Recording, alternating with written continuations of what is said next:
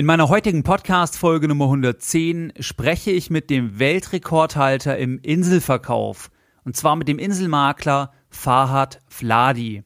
Fahad Fladi verkauft seit mehreren Jahrzehnten Inseln rund um die Welt und die Inseln reichen von 2000 Dollar bis hin zu 32 Millionen US-Dollar. Seine Kunden sind prominente Unternehmer, aber auch ganz normale Privatanleger. Er betreibt das Inselgeschäft seit 1971 und hat unterdessen Büros in Deutschland, Kanada, Neuseeland und China. Herzlich willkommen bei Geldbildung, der wöchentliche Finanzpodcast zu Themen rund um Börse und Kapitalmarkt. Erst die Bildung über Geld ermöglicht die Bildung von Geld. Es begrüßt dich der Moderator Stefan Obersteller. Herzlich willkommen bei Geldbildung. Schön, dass du wieder dabei bist. Bevor wir direkt in das heutige Interview mit dem Inselmakler Fahad Fladi einsteigen, hätte ich eine kleine Bitte an dich. Wenn dir mein Podcast gefällt, wenn du nützliche Informationen aus diesem Format ziehen kannst, dann würde ich mich über eine Rezension bei iTunes freuen. Wenn du den Podcast bereits abonniert hast, dann kannst du eine Rezension ausstellen, indem du auf Suchen klickst, dann Geldbildung eingibst und dann müsste das Fenster oder der Reiter Rezension erscheinen. Diese Rezensionen helfen mir im Ranking nach oben zu kommen und die stellen auch sicher, dass ich den Podcast weiterhin in gewohnter Manier kostenfrei eben mit ein bis zwei Folgen pro Woche für dich betreiben kann. Jeden Sonntag gibt es noch mehr kostenfreie Geldbildung für dich per E-Mail. Du erfährst dort Inhalte, die ich nicht in meinem Podcast und auch nicht auf meiner Seite teile. Du kannst dich für meinen Newsletter auf geldbildung.de eintragen, direkt auf der Startseite. Das Ganze ist kostenfrei, unverbindlich und wenn dir die Inhalte keinen Mehrwert leisten, dann kannst du dich auch jederzeit von dem Newsletter wieder austragen. Jetzt gehen wir direkt in das heutige Interview mit dem Weltrekordhalter des Inselverkaufs mit Fahad Fladi. Viel Spaß bei diesem heutigen Interview. Ja, Herr Fladi, Sie haben ja über 2650 Inseln verkauft. Können Sie vielleicht zum Einstieg mal sagen, was war so die billigste und was war die teuerste Insel, die Sie jemals verkauft haben? Fangen wir mit der teuren an, 32 Millionen okay. US-Dollar. Das sind vielleicht heute, sagen wir mal, 30 Millionen Euro. Und die billigste Insel war circa 2000 Dollar. Das sind äh, vielleicht 1500 Euro. Können Sie was zu der billigen Insel sagen? Wie groß war die dann? Die Insel war in Kanada. Es war ein, äh, eine äh, hübsche kleine Insel, sehr klein, vielleicht äh, 3000 Quadratmeter, 2000 mit sehr viel Felsen ähm, und äh, einigen Tannen. Äh, sah sehr hübsch aus und ein Kunde war da mit dem Fischermann unterwegs und mit mir auch und dann sahen wir die Insel und der Fischermann sagt, er kann die Insel nun überhaupt nicht gebrauchen, ähm, äh, aber die können wir gerne kaufen und dann hat mein Kunde 2000 geboten und der Fischer hat es akzeptiert. Das sind also, so Zufälle, die mal vorkommen können. Okay, und bei der teuersten Insel können Sie der noch was sagen? Ja, die teure Insel hat dann ein bekannter Franzose gekauft. Äh, da sind drei äh, wirklich wunderschöne Häuser drauf mit je einem Swimmingpool, einer, einem Helikopterlandeplatz, ein großer Bootsanleger, liegt in den Bahamas mit, mit kilometerlang weißem Sandstrand äh, in einer bevorzugten Lage ähm, und eine Qualitätsinsel von einer Größe von ungefähr 100 Hektar, um Ihnen ein Beispiel dazu geben und eine Größenordnung zu geben. Ähm, da muss man dann eben solche Preise bezahlen. Was mich jetzt interessieren würde, oder ich bin ja über ein Interview im Manager-Magazin auf Sie gestoßen, wie, wie sind Sie eigentlich dazugekommen? Weil ich meine, das ist ja Inselmakler, da wird es keine Ausbildung geben. Also wie sind Sie so in das Thema eigentlich reingekommen, dass Sie Inseln vermakeln? Naja, so ungefähr so, als wenn Sie den Wunsch verspüren, Sie selber sich ein Grundstück auf dem Mond zu kaufen. Das war so eigentlich mein Gefühl. Ich wusste gar nicht, es gab kein Google Earth, es gab ja gar nichts. Und äh, ich wusste, als ich anfing, äh, nicht, dass es, ich gab, mir waren schon klar, dass es Inseln gibt. Ich habe ja Robinson Crusoe gelesen, habe auch den Wunsch verspürt, eine Insel zu kaufen. Aber wie ich da der Sache näher komme, es gab keinen Inselmarkt. Man wusste, ich wusste nicht, wie ich an Inseln heraus, herankomme. Das war schon äh, eine lange Arbeit, bis ich dann die ersten Inseln äh, gesehen habe und auch äh, äh, informiert war, dass diese zu verkaufen sind, dann erkannte ich natürlich frühzeitig, dass es einen Markt gibt und habe mich diesem Markt dann ähm, genähert. Und dann auch fest und dann auch verkauft. Nicht? Denn ich wollte ja zuerst mal eine eigene Insel kaufen, stellte allerdings fest, dass die ähm, Preisvorstellungen, die ich hatte, nicht ähm, realistisch sind. Ich hatte weniger Geld, als ich dachte, was eine Insel kosten würde. Jedenfalls habe ich dann die Insel, äh, die teuren Inseln, die ich dann gefunden habe, an Dritte verkauft und damit eigentlich auch einen Markt geschaffen. Denn wir haben heute über 2500 Inseln verkauft. Das ist schon mal eine richtige Größenordnung. Auf jeden Fall. Und waren Sie vorher dann auch schon unternehmerisch tätig oder? Nein, ich war Student äh, und äh, hatte dann auch promoviert in Volkswirtschaft und äh, fragte dann, sagte dann mein Vater, was ich vorhabe. Ich möchte Inseln verkaufen und da hat er mich doch sehr beruhigt, denn das war damals so exotisch, wie ich vorhin schon sagte, als wenn ihr Sohn ihn sagt, er will Grundstücke auf dem Mond verkaufen, so ungefähr war es. Und ähm, er sagte, ich soll erstmal einen anständigen Beruf ergreifen und dann bin ich zur Deutschen Bank gegangen und habe da eine Lehre, eine Banklehre absolviert und dann mit dem letzten Tag der Banklehre habe ich alles hingeschmissen, habe dann nur noch Inseln verkauft bis heute. Okay, weil Sie das Potenzial halt gleich gesehen haben von Anfang an. Ja, ja, klar. Ich hatte gute Kunden, das war mein großes Glück. Hätte ich vielleicht verrückte Aussteiger, hätte ich gedacht, naja, davon gibt es vielleicht nicht viel. Aber ich habe seriöse Kunden gehabt in der, in der ersten ähm, äh, Reihe und, äh, und in der ersten Zeit meine ich und das war dann für mich auch eine gute Basis fürs äh, fürs Geschäft und dann habe ich den Mut aufgebracht und das wurde dann auch belohnt. Was würden Sie sagen, ist die wichtigste Fähigkeit, die Sie als Inselmakler brauchen? Geduld. Können Sie das ein bisschen ausführen? Geduld, ja, im Sinne von, äh, hier passiert nichts von heute auf morgen. Das war damals schon, das heute eigentlich auch. Ein Beispiel, ich habe eine wunderschöne Insel und Sie sagen, die würde ich mir gerne angucken. Das ist doch klar, dass jeder, der eine Insel kauft, sie auch mal sehen möchte. Und dann sagen Sie mir, aber ja, Herr Bavladi, jetzt ist Ostern, jetzt ist Pfingsten, jetzt ist Weihnachten, habe im Moment keine Zeit. Äh, ich glaube, dass ich kann erst in drei Monaten los. Und da, da kann man nicht sagen, ja, tut mir leid, ähm, Herr Obersteller, dann ist sie morgen weg, kaufen Sie mal schnell heute. Da muss man also mit sehr viel Geduld rangehen und auch die Kunden verstehen. Und das äh, habe ich, glaube ich, ganz gut gemeistert. Kommt es dann auch daher, weil ich meine, Insel ist ja nichts Essentielles, also das ist ja immer irgendwie ein, eine Luxusinvestition, auch für Leute, die sehr reich sind. Dann steht es ja wahrscheinlich nicht immer an erster Stelle. Ja, erstmal das, dass Sie brauchen nicht unbedingt eine Insel. Es ist einfacher, eine Eigentumswohnung zu verkaufen, weil Sie ja irgendwo schlafen müssen. Da haben Sie, da kommt der Druck auch von Ihrer Seite, dass Sie jetzt eine Wohnung brauchen. Das zweite ist, ähm, dass eine Insel eben so da ist, wie sie, wie die Natur sie geschaffen hat. Bei einer Wohnung könnten Sie dem Bauunternehmer sagen, machen Sie mir bitte zweieinhalb Zimmer oder dreieinhalb Zimmer und dann noch einen Keller bitte ausbauen und dann noch einen Balkon und machen alle Ihre Wünsche. Bei einer Insel können wir das nicht. Die Insel ist so, wie die Natur sie geschaffen hat und ich sage Ihnen, die Insel hat einen Berg, dann können Sie mir nicht sagen, ich hätte aber lieber eine Insel mit drei Bergen als Beispiel. Klar. Und äh, das, damit muss man dann auch sich zufrieden geben. Ähm, einige Leute hätten lieber etwas mehr, sind aber auch mit der Insel zufrieden. Andere Leute sind überrascht, was es alles gibt, womit sie nicht gerechnet haben. Also es gibt äh, da, deshalb sage ich Geduld. Man muss den Kunden überzeugen. Manchmal geht es ganz einfach, weil die Natur mehr ähm, sozusagen eine Tasche für den Kunden hat, als man denkt. Dann freut er sich und andere sagen, na, hätte ich die, hätte, könnte etwas größer sein, die Insel oder sowas. Das passiert auch. Das meine ich so mit Geduld. Aber die meisten werden ja auch das wirklich anschauen wollen oder kaufen es auch welche nur vom Prospekt? Nein, nein, nein.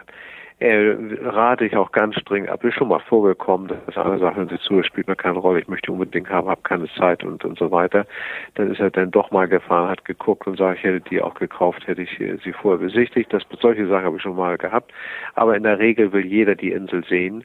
Also ich will mal so sagen, 95 Prozent meiner Kundschaft hat die Insel gesehen, bevor sie die gekauft hat. Und ich lege auch großen Wert darauf, denn zum Beispiel, wenn ich Ihnen ein schönes Bild zeige von einer Insel mit einem herrlichen weißen Sandstrand, mit wunderbaren Bäumen und ich weiß nicht was alles, kann es ja durchaus sein, dass es Dinge gibt, die Sie nicht auf der Postkarte sehen. Zum Beispiel Sandflöhe, Mücken, ähm, es gibt viele Inseln, äh, die wir hier haben, aber auch viele Inseln, die, die wir verkaufen, die überhaupt gar keine haben. Nicht? Also das muss man ja alles sehen und dann äh, entscheiden darüber. Dann ähm, gibt es äh, wunderbare äh, Nachbarn. Es gibt auch Leute, äh, sie kaufen sich, ich sage hier immer, ein soziales und ein natürliches Umfeld ein. Das soziale Umfeld kann mal so ausfallen, dass ihnen die Leute nicht behagen. Ähm, das können sie aber nur feststellen, wenn sie mal da waren.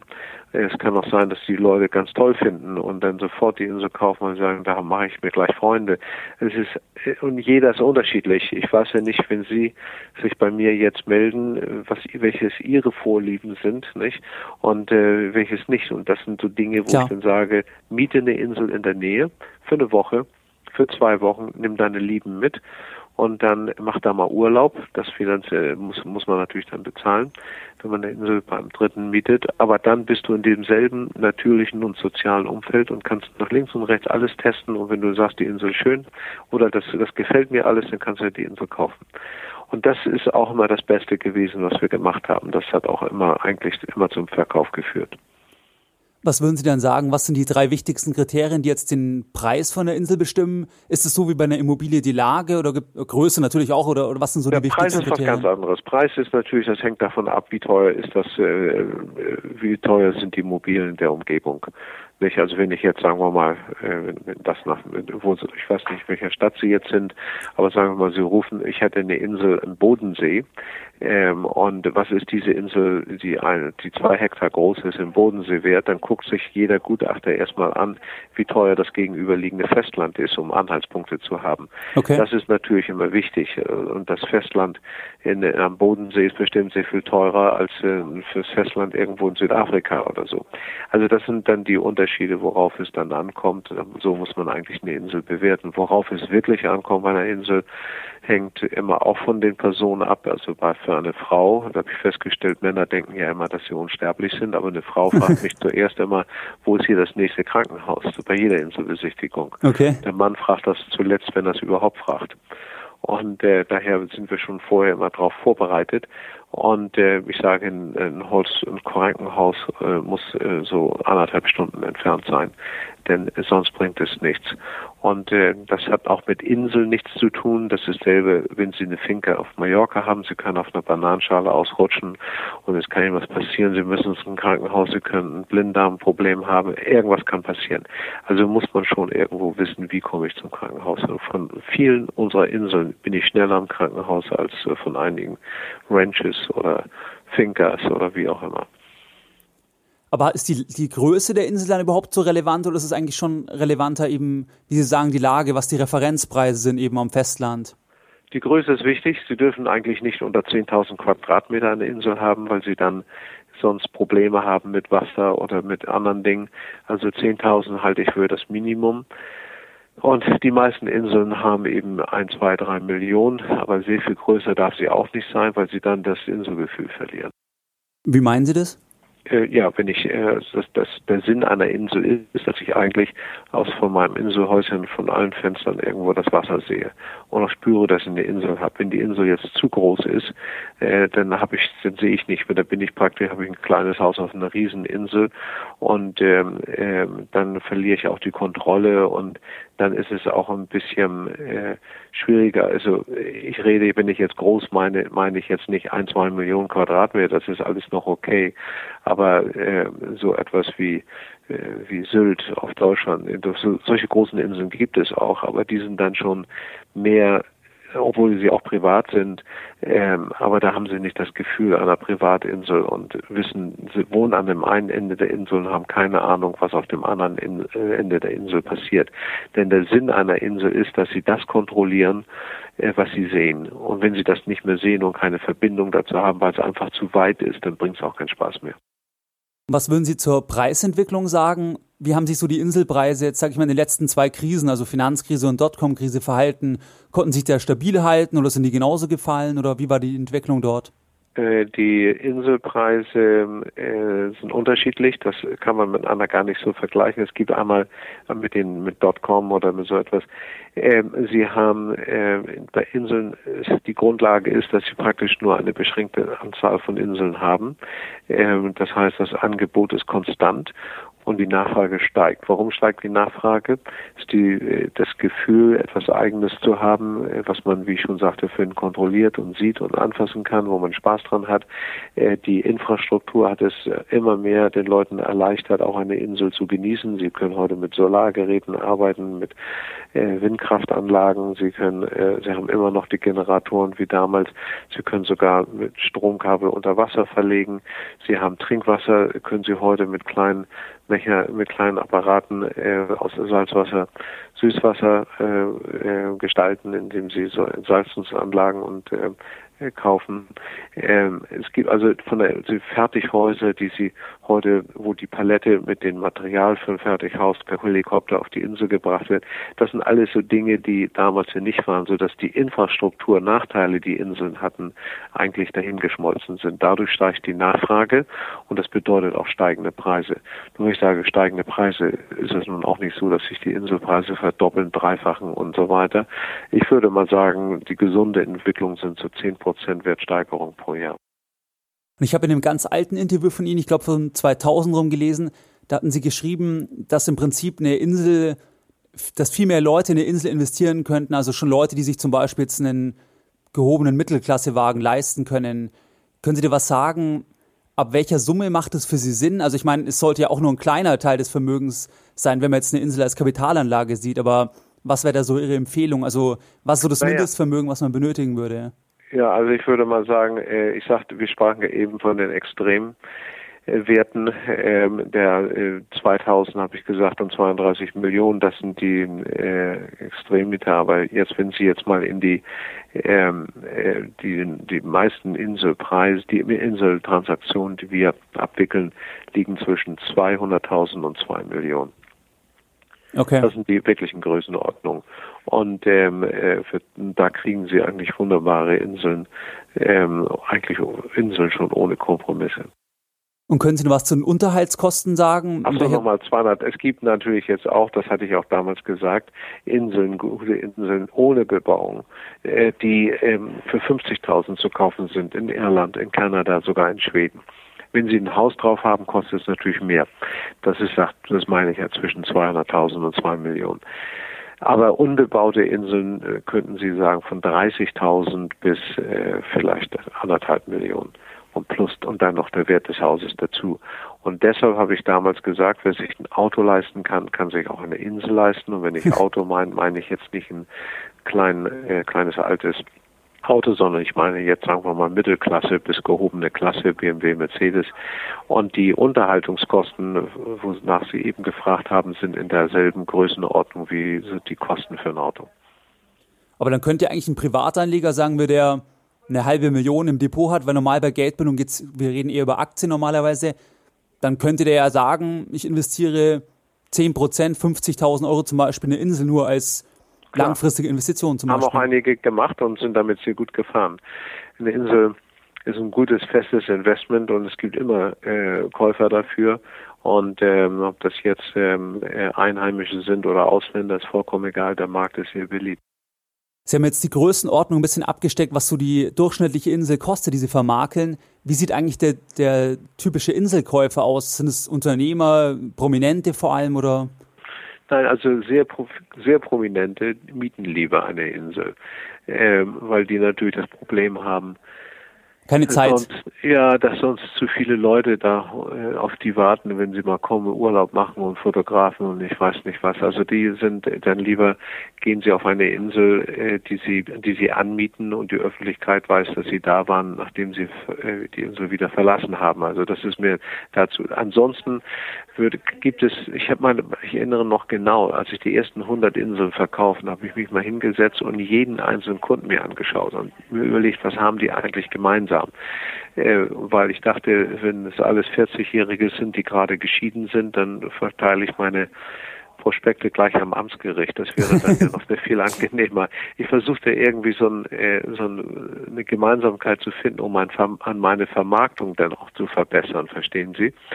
Und äh, ich, es ist mir nicht gelungen, auch heute nicht. Ich kann nicht sagen, dass ein Arzt, eher Inseln kauft als ein, sagen wir mal, ein vermögender Handwerker oder ein, ein gut verdienender, meine ich, ein gut verdienender Handwerker, äh, gibt es nicht. Man kann nur eins festhalten, äh, wer eine Insel kauft, muss schon ein Individualist sein. Klar.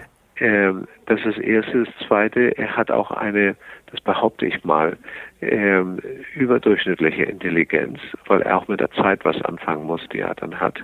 Und äh, vielen Leuten, die auf einer Insel sind, da geht die Zeit auch sehr viel schneller, als man vermutet, denn die Natur ist ein ganz fantastischer äh, Animator. Sie meinen, er hat keine Clubbespaßung dann? Ja, ja, genau. Also da heißt es nicht morgen um 11 Uhr äh, Tennis und dann um 14 Uhr äh, könnt ihr schwimmen gehen und so weiter, sondern da äh, macht man selber sein Programm und, und, und so weiter und da ist man sehr auf sich angewiesen und hat auch sehr viel Spaß daran. Und ich sehe es auch die Familien, das läuft ganz anders. Neulich hat ein Vater zu mir gesagt, endlich, wenn ich hier auf der Insel bin, hat mein Sohn nicht mehr die, äh, die, die Kopfhörer im Kopf und Geräte in der Hand, sondern er kommt mit mir und äh, geht durch den Wald und, und die finden was und haben Spaß und unterhalten sich plötzlich. Das ist, nee. was ich sehr gut fand, ja. Und die Natur ist einfach ähm, eine wunderbare, eine wunderbare Umgebung. Eine Frage, die mir jetzt gerade noch einfällt, die mich ex extrem interessieren würde, können Sie noch was eigentlich zur, ähm, zur Provisionierung sagen? Ist das vergleichbar mit Immobilien oder ist das, liegt es höher? Nein, oder? das machen wir immer so, dass wir uns angleichen an, den, an die lokalen Gegebenheiten. Also es gibt Länder, wo es 5% Provision gibt. Es gibt Länder mit, mit 3%. Ähm, es gibt sogar Länder mit 8%. Und wir gehen immer in, in, äh, wir sind auch im internationalen Immobilienverband als lizenzierte Makler und ähm, äh, arbeiten auch oft mit anderen Kollegen zusammen, die uns dann vor Ort helfen und äh, mitarbeiten und dann äh, teilen wir uns immer die Provision oder wir verlangen die Provision, die markt- und ortsüblich ist. Okay. Jetzt das allerletzte Frage, weil Sie ja mit Ihrem Unternehmen großen Erfolg hatten die letzten Jahrzehnte. Wenn Sie jetzt heute noch mal 20 Jahre alt wären und jetzt die ganze Erfahrung, die Sie jetzt gesammelt haben, die letzten Jahrzehnte, was wäre jetzt so der wichtigste geschäftliche Rat, den Sie sich selber geben würden, jetzt als 20-jähriges Ich quasi? 20, äh, ich würde eigentlich nichts anderes machen. Ich habe mir schon so oft gesagt, äh, hätte ich was anderes machen sollen oder so etwas. Ich bin dem lieben Gott wahnsinnig dankbar und wahnsinnig glücklich jeden Morgen und freue mich riesig über mein Geschäft. Es sind immer andere Leute da, er ist immer netter, gut. Man, jeder Mensch, das muss ich nicht sagen, hat auch Fehler gemacht, wo ich dann denke, dieses Land ist wunderschön und dann war es nachher eine Katastrophe, ich will jetzt keine Namen nennen und dass man so, solche Dinge, aber das, äh, das kann ich, äh, gut, wenn Sie jetzt sagen, hätte ich einen Lehrer gehabt, als ich 20 war, der mir sagte genau, welche Länder gut und welche nicht sind, wäre es noch, noch etwas einfacher für mich. Aber es ist ja gut, dass ich das alles durchgemacht habe. Also ich habe da, äh, bin dem lieben Gott sehr, sehr dankbar. Aber würden Sie auch sagen, man soll mutig sein, weil Sie waren ja extrem mutig, dass Sie sich dafür entschieden haben? Ja, das war auch gut, dass mein Vater mir gesagt hatte, mach erstmal eine Banklehre. Äh, dann hast du immer das Gefühl, wenn du mal äh, gegen die Wand läufst, äh, kannst du zurück und mindestens äh, dein Geld dir auch wieder normal verdienen. Und das war der beste Rat, den ich eigentlich hatte. Denn zuerst war es wirklich nicht so leicht. Es war sehr schwer. Wir hatten keine Kommunikation auf dieser Welt. Ich erinnere noch, als ich in den Seychellen war, ich wollte telefonieren. Heute ziehe ich mein Handy raus und mache ein Gespräch. Alles gar kein Problem. SMS, E-Mail, alles ist da.